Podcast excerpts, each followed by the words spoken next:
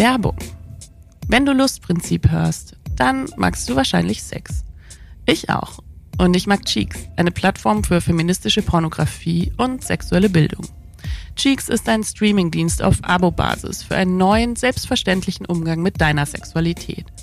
In der Cheeks Academy kannst du in regelmäßigen Live-Workshops direkt von SexpertInnen lernen, wie du mit deiner Lust und Intimität noch besser umgehen kannst. Außerdem hast du bei Cheeks unbegrenzten Zugang zu garantiert fair produzierter feministischer Pornografie. Das alles bekommst du ab 9,90 Euro im Monat, wenn du dich für ein Jahresabo entscheidest, also für 118 Euro im Jahr oder für 14,90 in der monatlich kündbaren Version. Klingt es gut? Dann habe ich da was für dich. Mit dem Code LUST7, LVST 7 als Zahl, kannst du das Cheeks Jahresabo heute als Neukundin ganz unverbindlich 14 Tage lang kostenlos testen und jederzeit während oder nach der Probezeit kündigen. Geh dafür jetzt auf getcheeks.com, das ist G-E-T-C-H-E-E-X.com mit dem Code LUST7. Ihr findet den Code, meinen Direktlink und weitere Infos zu Cheeks auch in den Show Notes.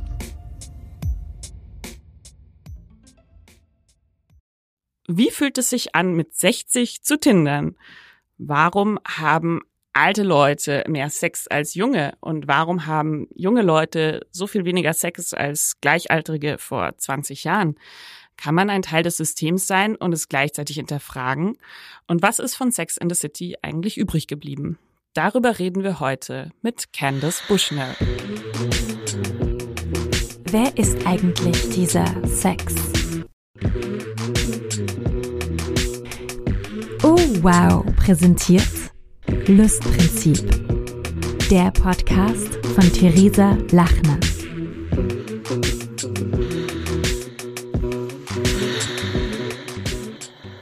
Die heutige Podcast-Folge ist ein bisschen anders als sonst. Sie wird auf Englisch sein. Wer nicht so gut Englisch kann oder keine Lust hat, mir auf Englisch zuzuhören, kann sich das diesmal auch in schriftlicher Form durchlesen und zwar auf die Standard AT. Wir packen den Link natürlich in die Show Notes. Ähm, ich werde meiner Gästin leider nicht persönlich gegenüber sitzen können, sondern es wird per Zoom stattfinden, denn sie ist in New York. Es ist ein absoluter Superstar und quasi die Ikone meiner Jugend.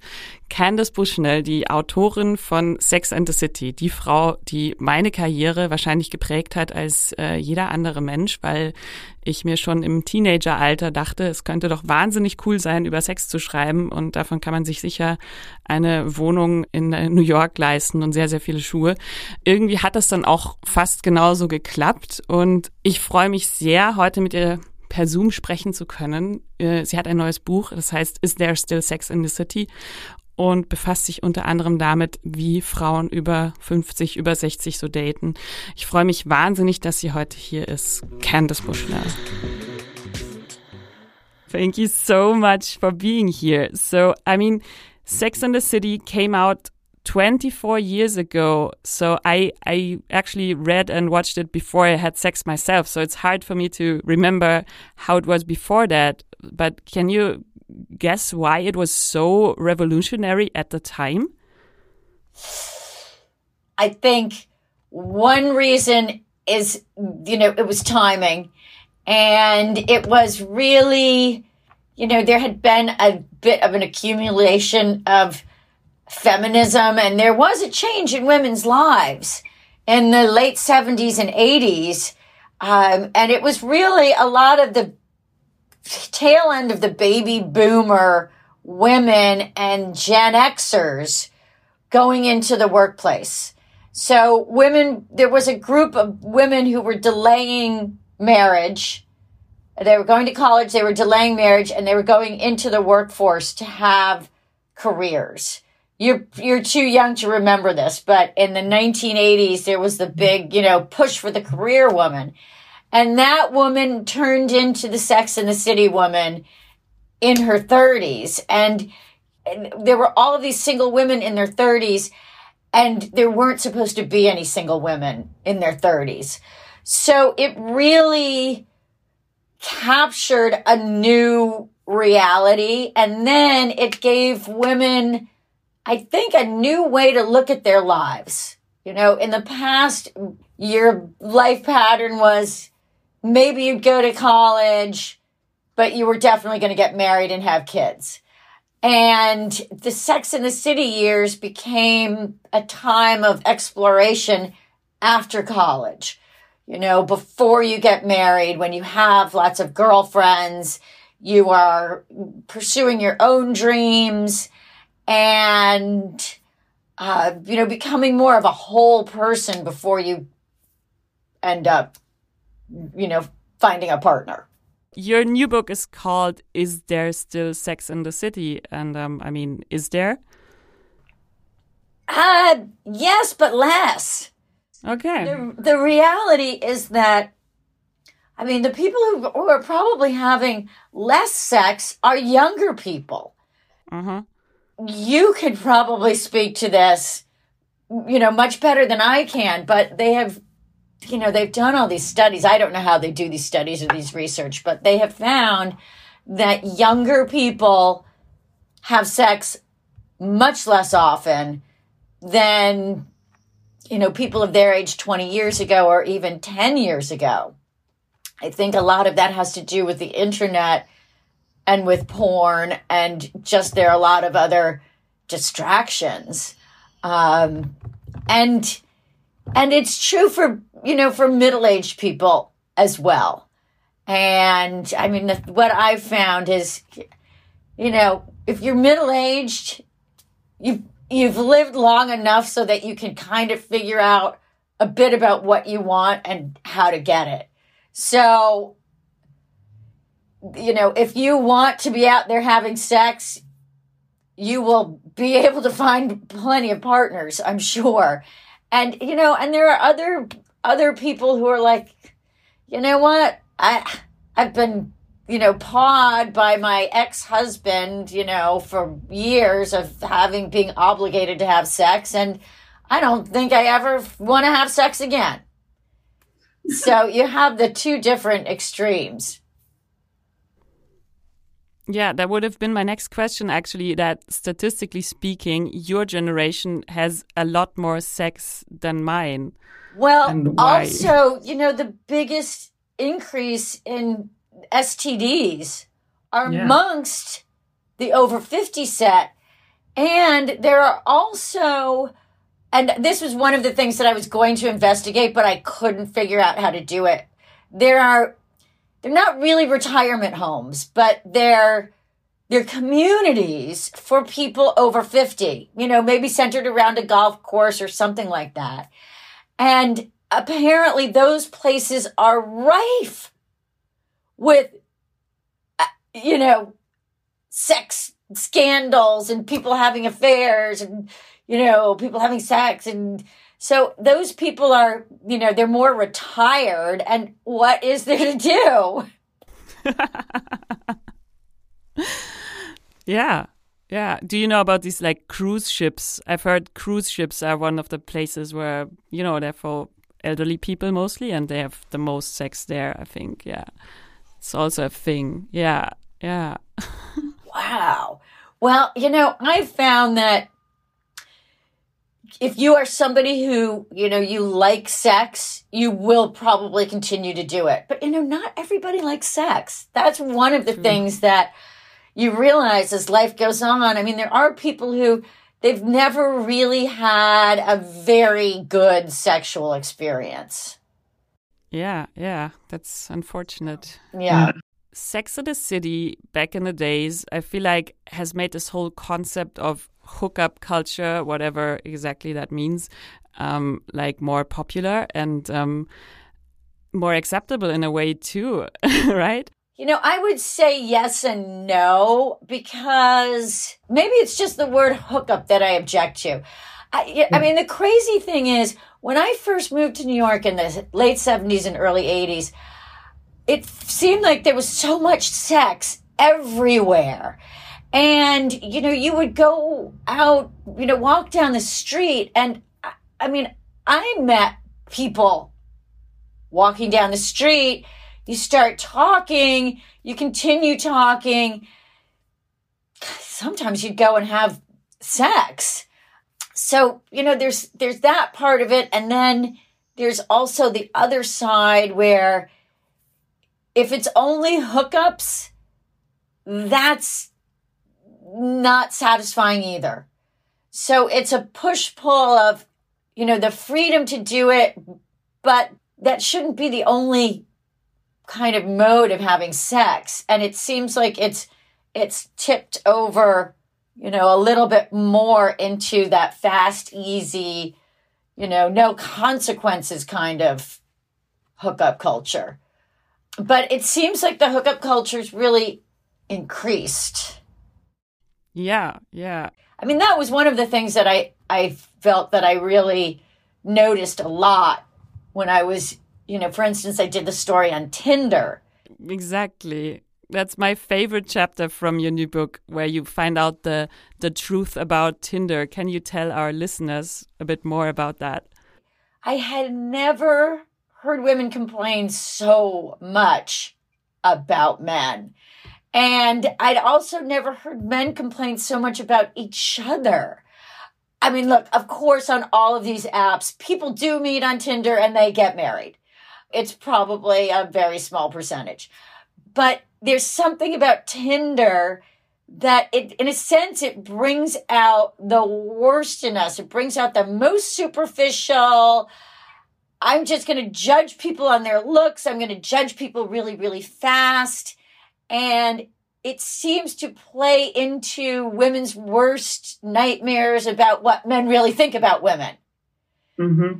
And there seems to be a lot of disrespect and and also sadness I found because people had their feelings hurt. I mean, it just basically comes down to having your feelings hurt again and again. And what's amazing to me is it's very easy to become emotionally involved with somebody on a screen, you know, with a photograph or an idea of somebody they text. And we create all of these ideas about who this person is going to be in our head. The reality is that I think people are great at judging other people in real life. And we are terrible at judging people from a photograph or a screen. And, you know, an example of that is, you know, movie stars or, you know, actors. They're never anything like what they look like on screen. So, uh, you know, that's something that it's inherent in us and we you know, you come up against that. So, uh, in a sense, you have to go through a lot more people to find somebody who might be of interest. But it definitely fosters a throwaway attitude towards sex, towards relationships. And it was interesting to me, and maybe it's also because of porn, but the sex that the women said that they were having, it was, you know, it was like really fast, and then the guy got off, and that was it. Mm-hmm. Um, and that's, you know, I mean, gosh, when I was in my twenties, we used to, yeah, I had sex for, you know, a good thirty minutes. you know, and then yeah. the guy was always supposed to make sure that the woman had the orgasm first and then you had intercourse. So, I mean, you might be having sex for, you know, 20, 25 minutes before you hadn't even had intercourse. And that doesn't seem to be true anymore.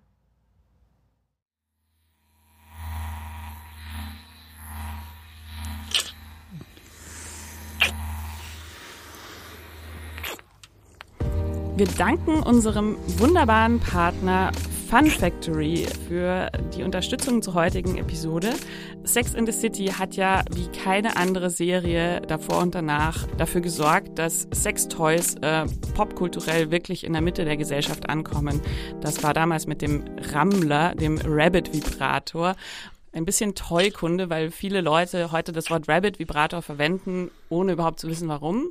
Ähm, der erste Rabbit war so ein super hässliches Teil aus so diesem ekligen Jelly-Material und es ist ein Vibrator, der eben dual ist. Also innen ein Teil vaginal und dann außen noch ein kleiner Teil für die Klitoris. Und damals war wirklich die, der Klitorisaufsatz so, so ein kleines Häschen und dann haben so quasi die Öhrchen die, die Klitoris stimuliert. Und auch da kann man froh sein, dass sich da designtechnisch und materialtechnisch einiges getan hat. Wenn ihr 2020 oder auch danach noch einen wirklich hochwertigen Rabbit Vibrator kaufen wollt, ähm, gönnt euch Miss B von der Fun Factory. Das sieht gut aus, ist aus hochwertigem Silikon, extra stark und ist sehr an die Form der Vagina angepasst. Also der sitzt auch gut, möchte ich mal so sagen. Wenn ihr das jetzt ausprobieren möchtet, äh, erhaltet ihr auf funfactory.de mit dem Code Lustprinzip20 20% Rabatt auf das Toy. Und jetzt geht's weiter mit Candace. In your new book, you write, casual sex is not my thing anymore. Why is that? Um, because. Well, you know what? It actually never was my thing. Okay. I, you know, when I think about it, it, it, you know, it never was my thing because one's always you there's always going to be some kind of emotional involvement. For me anyway. You know i mean it always kind of goes one of two ways. Like somebody likes the other person more than the other one likes them. So that you either feel guilty or you feel like an idiot you know? You know i think it's really important morally not to get involved with people in an emotional kind of way that can be damaging. You know, and I see people do it and it's like they've got all this drama and it's like you just, you know, I, I just don't want that kind of drama. Fair enough. So you write about um, cubs, so young men that date older women, like that's a thing that you see um, more and more happening? Is it going to be more acceptable in the future, you think? Yes. I mean, it, it is. It definitely is. And it has been actually for a while. I mean, I, I married, my husband was 10 years younger. My sister married a guy who was 10 years younger. Um, but this was actually a different phenomenon because these guys were so much younger. I mean, it's it was it's really more like the Dennis Quaid who just married somebody who's I think in her 20s. And I do wonder like, you know, could that reverse really be true? I, I, I mean, maybe. But I was very surprised because these were women who were 20 years older or 25 years older. And in the past, you know, that it just really turned people off. Like the thought of it just ugh, you know, which says something about how we feel about older women. Um, yeah. But that really changed really because of porn and the MILF and its depiction of the hot older woman. MILF ist ein englisches Akronym für Mother I'd Like to Fuck. Wörtlich übersetzt Mutter, die ich gerne ficken würde. Es ist ein umgangssprachlicher, durch den Film American Pie bekannt gewordener und später durch die Pornoindustrie noch weiter popularisierter Ausdruck für Frauen mittleren Alters, die aus der Sicht anderer Personen eine attraktive Sexualpartnerin darstellen. Quelle Wikipedia. So you have these young guys that they've grown up with that as a turn on. So that I do think is something that it truly is different. Certainly different than, you know, 100 years ago, 50 years ago, 30 years ago. Yeah, that's great. And um, compared to, I'd say, the, the 90s, do you feel like feminism has become more relevant in the US right now? Yes, it has. you know, this always feels like there's so much infighting, you know, Yeah. of like, who's a feminist? What's it? It's like, this is not feminism. You know, there are women being murdered by men, okay, who are their husbands, or in countries it's legal to murder women for a variety of, you know, reasons.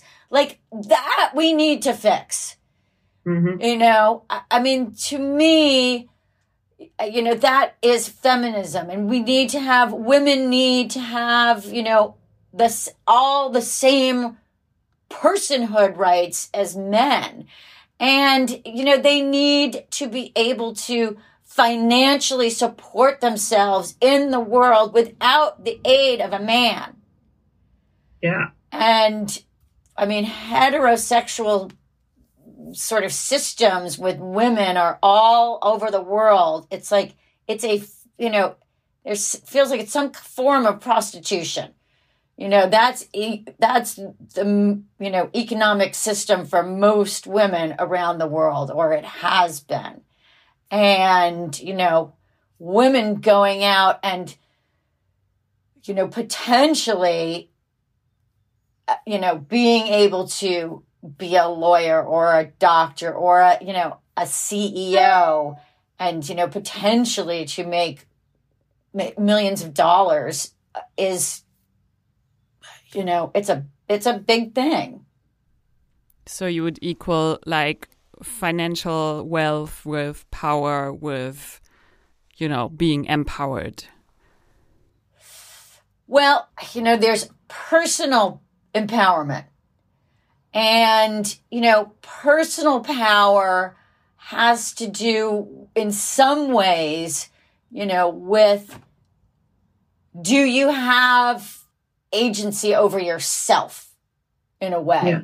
Are you able to move through life? Are you able to accomplish things? Do you have discipline? You know, all those things are personal power. And yes, making money, making your own money out in the world is empowering. Yeah. Being able to buy your own house is empowering. I mean, that's the reality. Yeah. Would you refer to yourself as a feminist? Oh, totally. I mean, Yeah. I, I've been. I mean, I've probably been a feminist I, I, since I was four. Yeah. I mean, I've been a feminist ever since I had to go around men, frankly, hmm which was when I had to go to kindergarten. so you're on Instagram as well, I've seen, right? Um, I am, I am, and apparently it's so important. You have to do it. I don't know. I mean, I get like one follower, a new follower a month. I have so many unfollowers. Do you know this um this woke Charlotte memes? Have you heard of that? I have heard of it. There's so many Sex in the City spin-off sites on Instagram. I love it actually. I guess like Sex in the City it's now it's it's really like in the public domain and it's interesting how the public plays with these characters and you know transforms them it's amazing. And I will tell you that woke Charlotte has way more Instagram followers than I do. So how do you feel about this whole woke culture, political correctness thing that's happening now? You know, I actually think it's good. I mean, it's great that so many young people are doing this because this is exactly what young people should be doing. You should question everything. Question all the structures, question, you know, relationships, you know, question the status quo.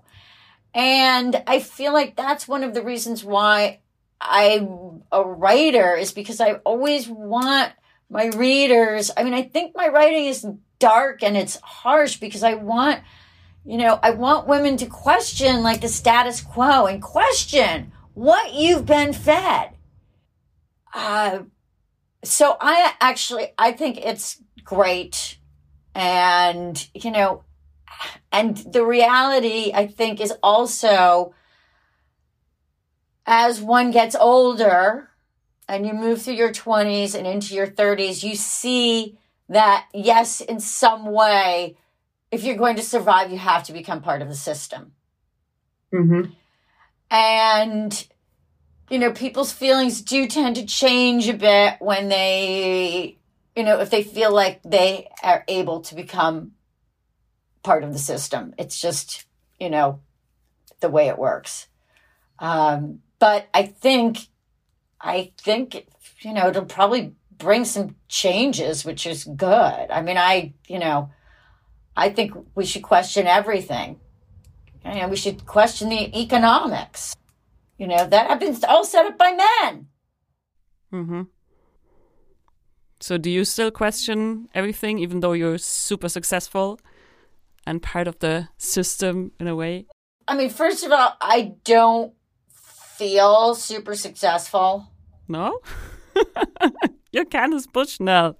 Who else? no, but you know, but I don't have. I live like really modestly. I don't walk around like, oh, yeah, I'm super successful. No, it doesn't happen. Most of the time, I'm like, uh, you know, I'm not successful. I've got to get to work. so I don't. I don't know. So I don't feel super successful. Um, but, you know, I am really fascinated, you know, by like what fame and money does to people. So I like to observe super successful people. Mm-hmm. Yeah. I mean, I don't think I'll, I won't ever have that mindset. Yeah, but I think that's that's good for for writing, right? If you feel like you have it all figured out, then why write? Exactly. I, I mean, you know, if I was worth like $20 million, why would I write? You know, it's like, it's hard. I know. It's just so Tell me about easier it. not to do it. yeah, agreed. yeah, but um, I read on the internet that um, your new book, Is There Still Sex in the City, is already being adapted into a TV series. So that that does sound pretty successful, right? You know, it's like it sounds successful, but the reality is that you you don't know. I mean, these Yeah. things could go they could go away tomorrow. And I mean, I think they I think I sold it a year and a half ago. Yeah. and I have a writing partner. We still haven't written the pilot script hmm because it's like everything is in these tiny little steps. You know, you do an outline of the outline of the outline. Now I think we're at the outline, and now maybe they'll tell us that we can write the script. Like everything has to be approved at every stage. And there are about six people who have to approve it. hmm You know, they might shoot a pilot. You don't even know if they're going to shoot the pilot. You don't know. They might, they might not. Then once they shoot the pilot, then you often have to wait to, you know, for months to find out whether or not it's going to be a TV series. So it's, you know, there are no guarantees. Yeah. That's why I I just I do the work. You know, when I was younger, I used to be like, "Oh, it's gonna happen," Ah. but I realized that getting all worked up about it, you know, it does not going to make any difference because these things happen or not happen. It's often out of your hands. So, speaking of stuff that turns out different than planned, um, how is the whole COVID 19 pandemic affecting, you know, like I'm sure your book release right now and I mean, your, your life? Is it, what does it do for you at the moment?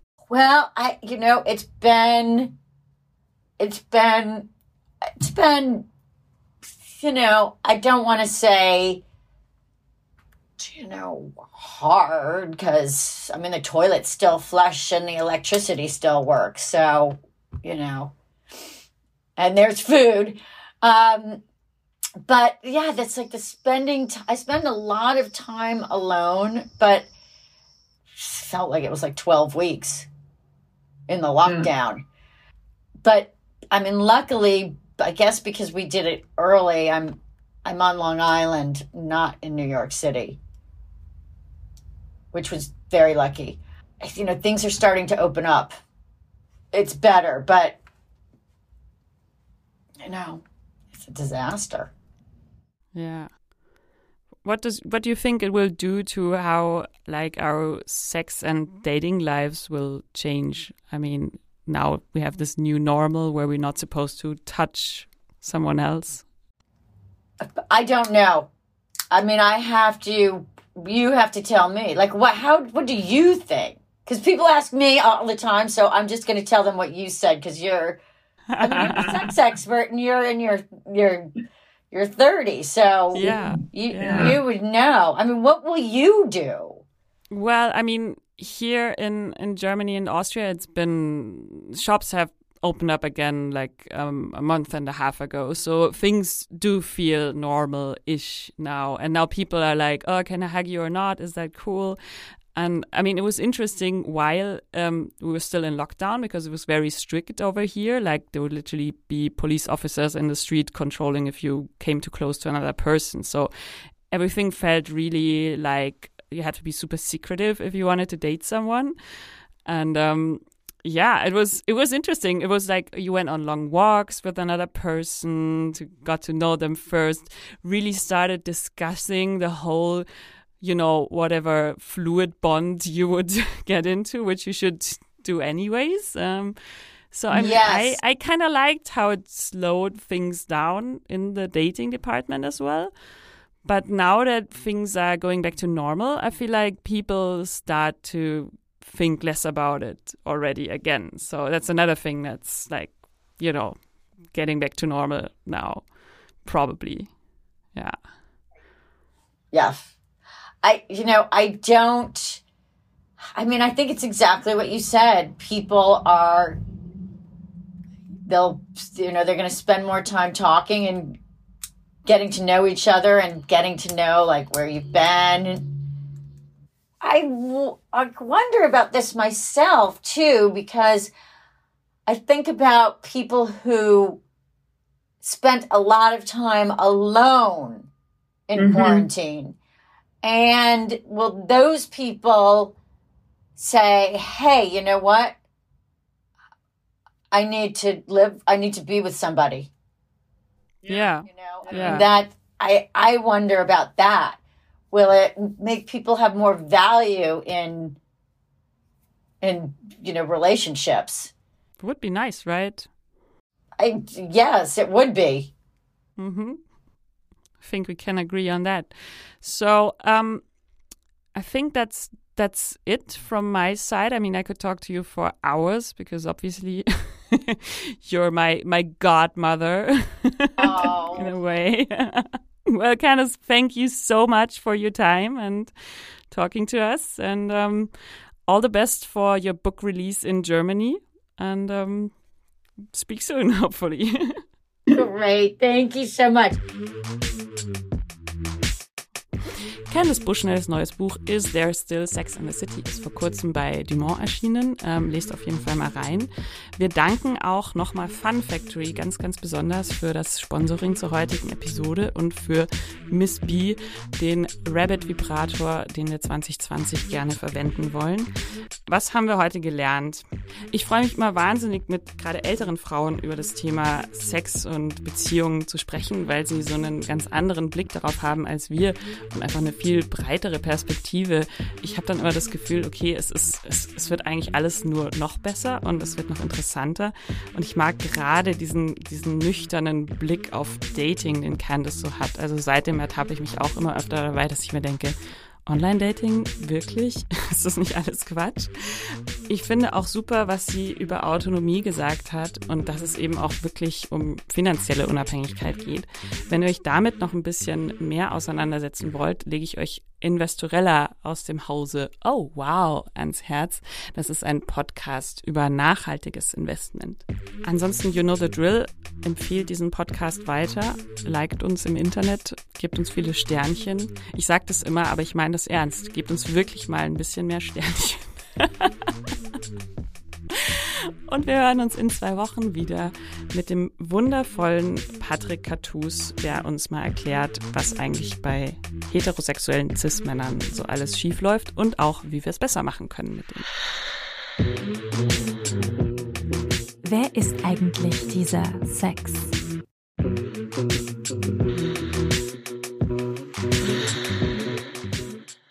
Dieser Podcast wurde präsentiert von Oh, wow.